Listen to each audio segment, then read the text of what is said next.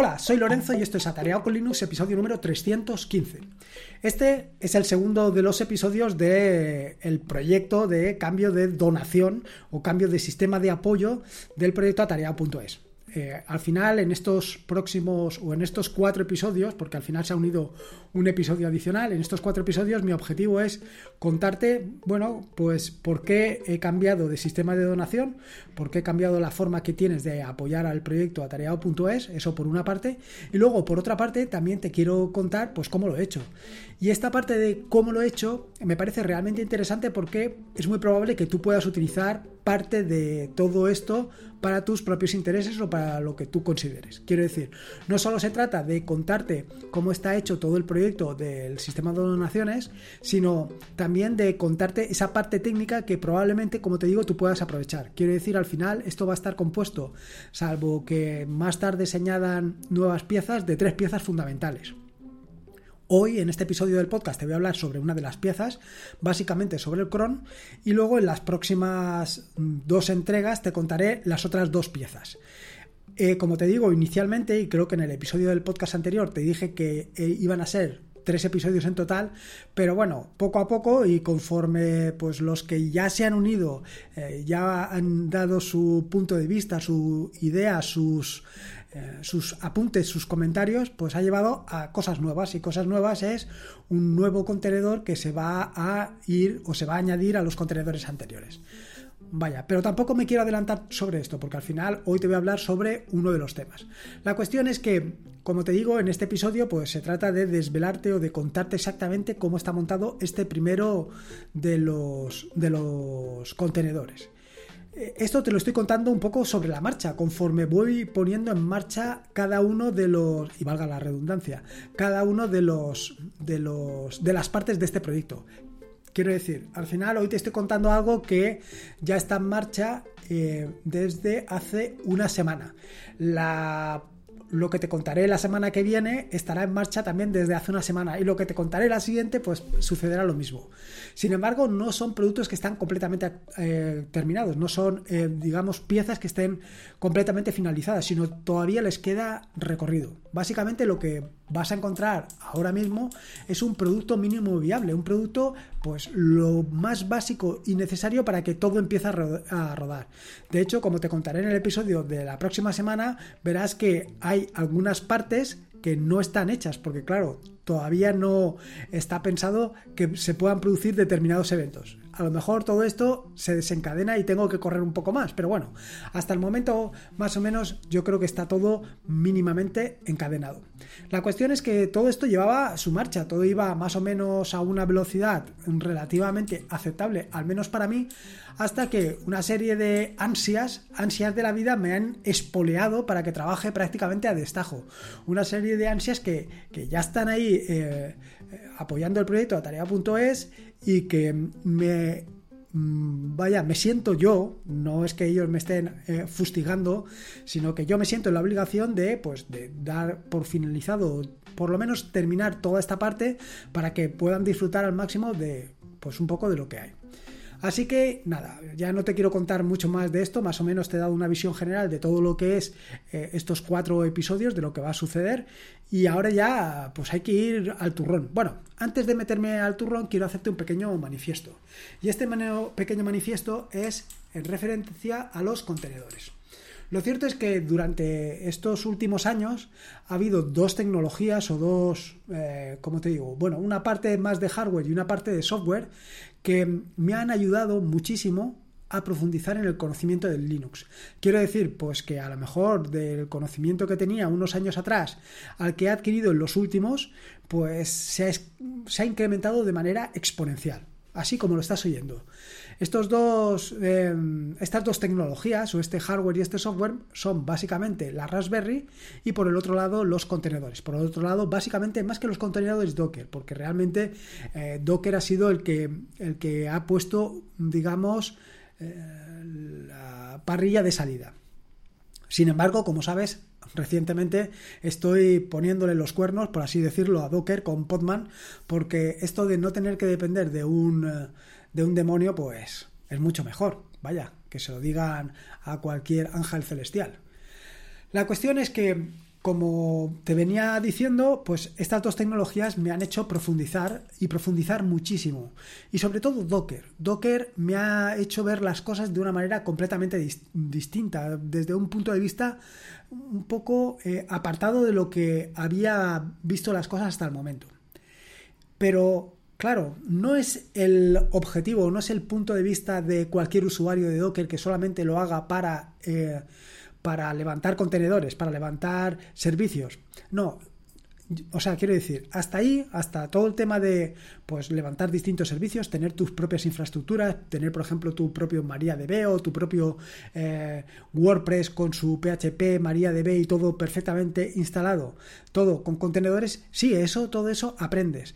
Eh, es realmente interesante, pero lo cierto es que no aprendes tanto como cuando estás haciendo eso mismo con Linux. Quiero decir, si estás levantando MariaDB directamente en Linux, si estás montando un, o un MariaDB o un PostgreSQL o si estás levantando WordPress directamente sobre Linux, la diferencia es, es, sustancial.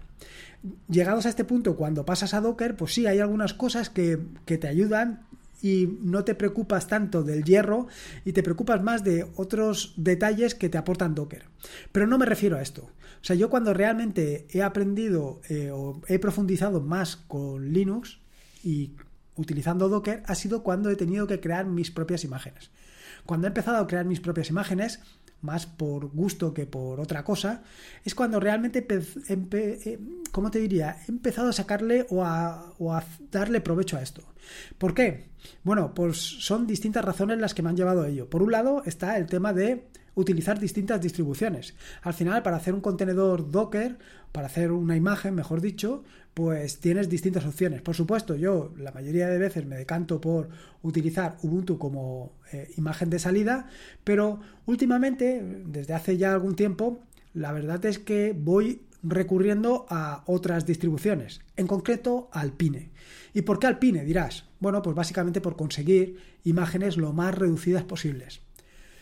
Con todo y con eso, te tengo que decir que eh, recientemente leí un interesante artículo que hablaba sobre el tema de eh, contenedores, bueno, de imágenes para Python y lo que hablaba es que si bien con eh, Alpine vas a conseguir imágenes mucho más mm, reducidas, más, como diríamos, más elegantes, no, como diría, más finas, más delgadas de lo que quieras montar, lo cierto es que se penaliza el desempeño. ¿Sí? Como lo estás oyendo, es algo que me realmente me sorprendió.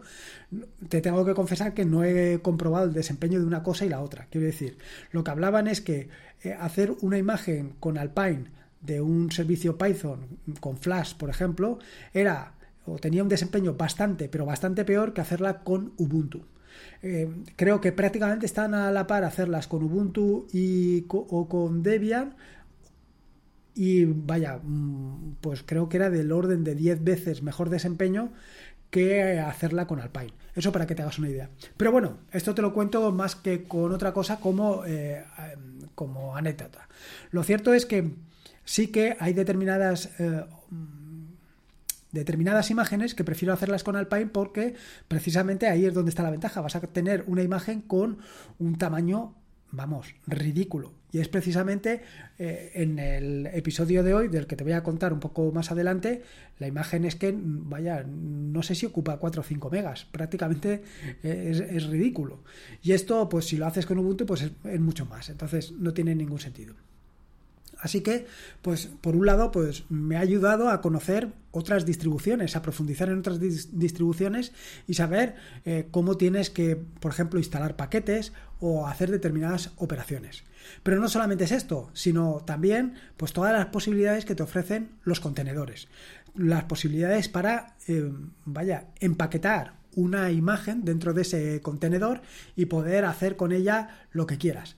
Yo, desde el principio, lo que he empezado, lo que me propuse era hacer, pues, o empezar por, imágenes muy sencillas, imágenes, ¿cómo te diría? Incluso chorras. Es decir, imprimir un hola mundo, algo tan sencillo como eso, pero con un contenedor. ¿Por qué? Pues porque te hace ver las cosas, te hace darte cuenta de cómo hay que empaquetarlo, cómo hay que crear esa imagen. Pues eh, la imagen de partida, qué cosas hay que poner, qué cosas hay que quitar A partir de ahí, pues eh, vas extrayendo o vas eh, asimilando cada uno de los conceptos, que son los volúmenes, cómo tienes que tener en cuenta los volúmenes, los, eh, los, puertos, en fin, cómo tienes que tener en cuenta todo eso.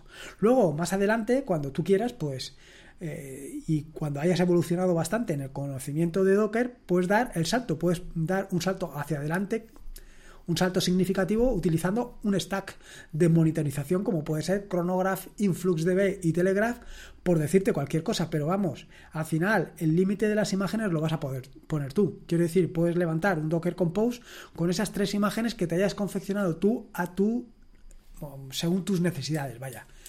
Así que un poco esto es em, por qué el tema de, de o este manifiesto que te quiero hablar sobre el tema de los contenedores por qué le considero o le doy tanta importancia al tema de los contenedores y por qué me parece que si tú estás metiéndote en todo esto de Linux, eh, utilizar contenedores te va a venir, vaya, te va a venir muy bien. Sobre todo si es lo que te digo, si quieres aprender, si quieres profundizar.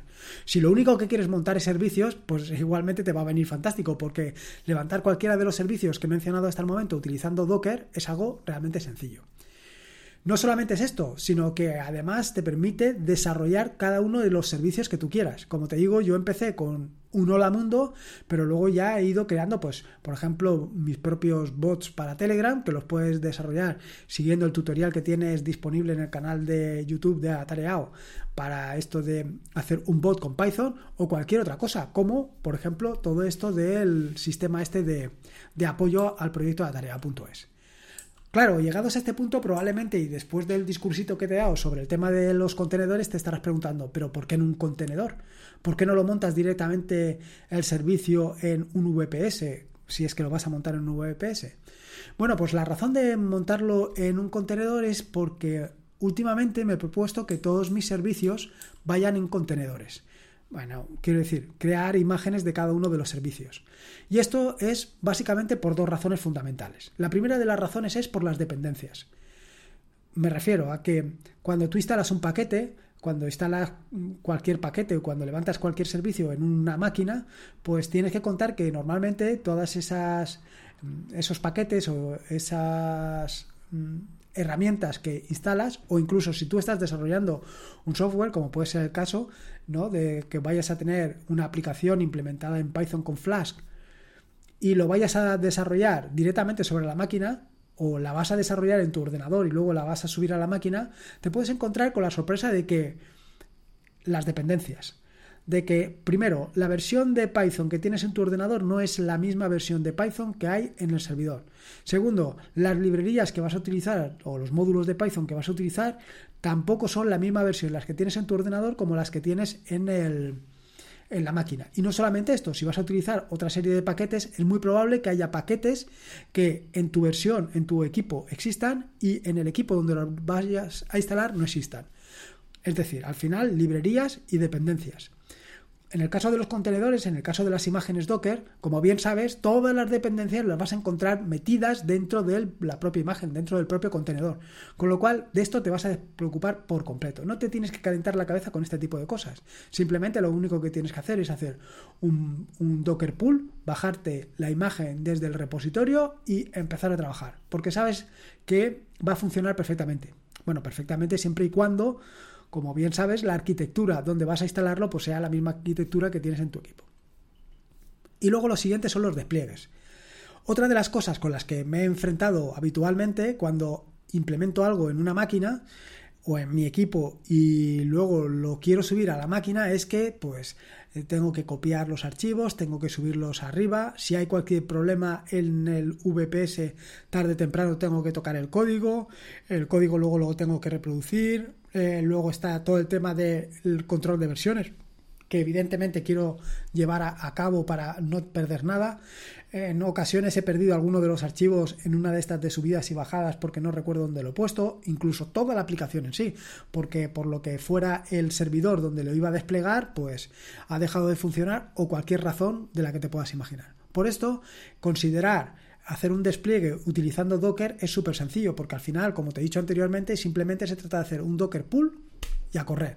Bueno, un Docker pool y luego lo tienes que configurar, porque evidentemente tienes que configurarlo, pero no es ni mucho menos parecido hacer una configuración que incluso a lo mejor la puedes tener en el propio repositorio o un repositorio con, con instrucciones o con configuraciones desde las cuales descargártelo e instalar.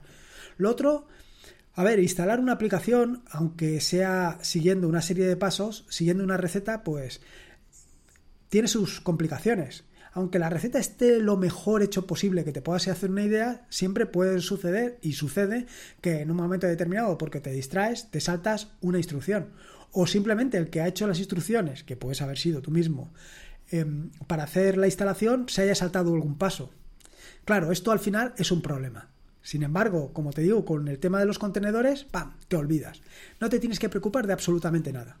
Así que esta ha sido una de las razones fundamentales para implementar todo el servicio, bueno, los distintos servicios, implementarlos dentro de un contenedor. Y luego dirás, bueno, ¿y cuál es este primer servicio que vas a implementar? Bueno, pues el primer servicio es un cron. Claro. ¿Y esto? ¿Y el cron? ¿Para qué quieres un cron? Bueno, como también te conté en el episodio anterior, había cometido un error. Había vencido mi lado emocional sobre el lado racional y me había decantado por Buy Coffee sin haber comprobado que todos los requisitos, todos los requerimientos que preciso para hacer funcionar o para que el servicio sea lo más eh, práctico posible no estaban contemplados en Buy Coffee. No tengo claro que en Coffee estén. Lo que sí que te digo ya ahora, a día de hoy, es que en Buy Me a Coffee no todos están. En concreto, yo, como te conté en el episodio anterior, tenía dos objetivos. Un objetivo que es el tema de las donaciones puntuales y otro objetivo que son pues aquellos que quieren hacer una donación pues más continua, una donación em, mensual continuada.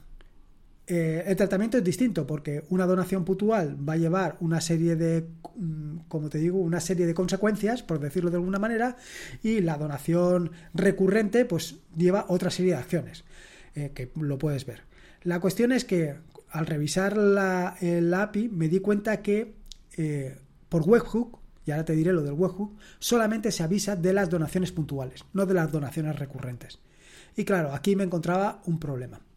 Si recuerdas, en el episodio anterior te expliqué un poco lo que era un webhook, pero básicamente, para que te hagas una idea, por si no escuchaste el episodio anterior, simplemente se trata de que cada vez que alguien haga una donación, desde Buy Me a Coffee harán una llamada a la dirección URL que yo les diga, que básicamente va a ser una dirección de un servicio eh, mío, una dirección que va a estar alojada en mi VPS, en la aplicación donde va a hacer todo el proceso de guardar, mandar un correo, en fin, todo este tipo de cosas que te contaré ya más adelante y con más detalle en el próximo episodio. Esta es y esto lo he comentado en más de una ocasión, mi preferencia. Prefiero los webhook, porque así no me tengo que preocupar de nada más. Sin embargo, pues está la otra opción, que es el polling. El polling consiste en que yo cada vez vaya preguntándole a Buy Me a Coffee cuántas eh, personas eh, están haciendo una donación recurrente y guardarlo. Si hay alguna persona nueva, pues entonces yo digo, aquí hay una persona nueva y hay que desencadenar todas las acciones posibles. Claro, esto es lo que ha sucedido. Como la parte de la donación recurrente no estaba, eh, como te digo yo, no estaba amparada por la API de, bueno, por el webhook de Buy Me a Coffee, he tenido que hacer un polling. Tengo que preguntar cada cierto tiempo cuánta gente, cuántas personas han optado por la donación recurrente. ¿Cómo lo he hecho? Bueno, pues para hacerlo, como te puedes hacer una idea, en cualquier circunstancia tienes varias opciones. La primera de la opción, o la primera de las opciones que te puedes plantear es utilizar o bien systemd o cron, pero en el propio host. Es decir, si tú has desplegado eh, o tienes el sistema este que guarda, que manda los correos cada vez que alguien se suscribe, pues lo que puedes hacer es que en el cron de la máquina, de vez en cuando o cada cierto tiempo, compruebe cuánta gente hay, cuántas personas están haciendo una donación recurrente.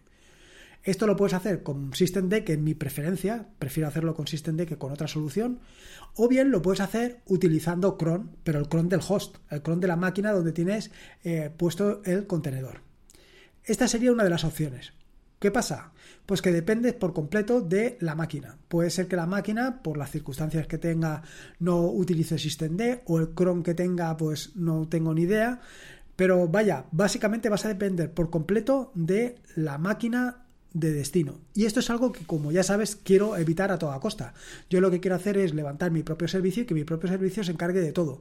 Y en mi propio servicio que incluso vaya empaquetado exactamente qué es lo que quiero hacer, qué llamadas quiero hacer y cada cuánto quiero hacerlas. Esto sería una opción. La siguiente opción sería implementar un servicio que hiciera el polling, es decir, que un servicio que estuviera en un contenedor y que cada cierto tiempo él se conectara a, Buy Me a Coffee, mirara a las personas, hiciera todas las operaciones que tiene que hacer. Claro, esta es una opción, es una opción interesante, pero es otro software a mantener, otra aplicación, otro desarrollo que tendría que mantener. Ciertamente que no va a ser un desarrollo muy completo, porque muy complejo, perdón, porque al final el desarrollo simplemente es un servicio que estuviera eh, parado la mayoría del tiempo y cada cierto tiempo se conectara. Claro, y ahora te dirás, está bien, pero ¿y si quiero hacer más cosas? ¿Y si el día de mañana, además de hacer una sola llamada para ver cuánta, cuántas personas están apoyando el proyecto, quieres hacer otra llamada, por ejemplo, para implementar algún servicio adicional que también vaya por tiempo? ¿Cómo lo haces? Tienes que modificar ese software. Entonces, claro, evidentemente me vino a la luz y digo, ¿y por qué no empaquetar cron dentro de un contenedor, dentro de una imagen? Efectivamente. Esa, desde luego, es la solución para mí más práctica, cómoda, porque eh, lo que es el desarrollo de cron se va a encargar otra gente. Yo simplemente tengo que hacer es empaquetarlo dentro de una imagen y hacer ahí las llamadas que necesite o las llamadas que sean oportunas. Así que al final, como ves, este ha sido pues un poco el final de este primer contenedor. Es decir, empaquetar cron y de una manera súper sencilla simplemente pasarle una un listado de los que puedes hacer tú con Chrome Tab, indicando cada uno de los momentos en los que quieres que haga las llamadas y a continuación indicándole pues el tipo de llamada que tiene que hacer. Claro, esto es súper sencillo. Ahora solamente tengo que hacer dos cosas y además es que han sido muy fáciles de hacer. La primera de las cosas ha sido eh, descargar, quiero decir, hacer un Docker pool y en ese momento, una vez hecho el Docker pool sobre la máquina de destino, he puesto en marcha el cron. Bueno, realmente no he puesto en marcha el contenedor, sino lo que he hecho ha sido configurar el Chrome Tab de ese contenedor para que haga exactamente las llamadas que quiero. Por ahora, una sola llamada. Pero ya verás como en dentro de dos o tres episodios van a ser más llamadas. Y luego, claro, esto eh, en el, día de mañana, si en caso de que se produzca o que aparezca algún tipo de mejora sobre el cron, en el caso de que se detecte algún bug sobre el cron o en caso de cualquier cosa que te puedas imaginar, simplemente tengo que volver a reconstruir esa imagen y volver a hacer un Docker pull sobre la máquina. Súper sencillo. Llegados a este punto, claro, también te puedes preguntar, ostras, ¿y ahora cómo vas a interactuar con el segundo contenedor? ¿Cómo vas a hacer para que cada vez que lo necesites, cada cierto tiempo, cada vez que lo tengas programado. Por ejemplo, yo lo he programado cada 24 eh, horas, que cada 24 horas hago una, acción. ¿Cómo, ¿Cómo casa esto con el segundo contenedor? ¿Cómo va a poder actuar sobre el segundo contenedor? Bueno, pues esto es súper sencillo, porque al final el segundo contenedor, como lo que voy a implementar, es una un servicio implementado en Python con Flask, lo que va a hacer es llamar directamente a esa web, a esa URL. Va a llamar a esa URL, bueno, realmente la va a hacer por, por interno. Quiero decir, he desplegado dos redes, una red que tiene vistas hacia afuera y otra red solamente interna, interna entre estos dos contenedores, de manera que por esa red interna es por la que se van a comunicar un contenedor con el otro. El contenedor de cron solamente está desplegado, solamente tiene acceso a la red interna, mientras que el otro contenedor, el contenedor que va a hacer las llamadas a correo electrónico, eh, o sea, los envíos de correo electrónico, el que va a descargarse toda la información, el que va a hacer las sincronizaciones, todas estas operaciones, este tiene tanto acceso a la red interna como acceso al exterior. Acceso al exterior, como te digo, mediante una llamada a una web o, mediante diferentes acciones. Sin embargo, por red interna simplemente tengo que hacer un curl desde una máquina o desde, un, eh, desde una imagen, desde un contenedor al otro contenedor. Ya está, con eso lo tendría solucionado. Fíjate si es sencillo. Así que todo el problema, todo el problema del, del Docker bueno, todo el problema del polling ha quedado reducido a un simple contenedor, a un contenedor súper sencillo, un contenedor eh, que ya verás si vas a GitHub, eh, lo, vaya, lo facilón que es ese contenedor, que no tiene ningún tipo de, de problema y, y con eso ha quedado resuelto. Decirte que este contenedor tiene una serie de características adicionales que vaya, que no me había planteado hasta recientemente poco tiempo. Y es que he añadido una, una ¿cómo te diría yo? Un init. He, añadido un init que se llama Tini. Ojo, ¿eh? A juego de palabras, que vaya, básicamente es eh, init al revés, es un, un init para contenedores. ¿Por qué? Bueno, pues porque eh, resulta que los contenedores, y en este caso en particular me tenía preocupado, que era el tema de que va a lanzar procesos en segundo plano y que estos procesos en segundo plano se podían quedar colgados. Y es que precisamente una de las ventajas que tiene Tini es que se preocupa o evita que accidentalmente se, se creen procesos zombie. Por otro lado, otra de las ventajas que tiene Tini es que eh, se encarga de eh, gestionar todas las señales eh, que normalmente no se gestionan bien en los contenedores.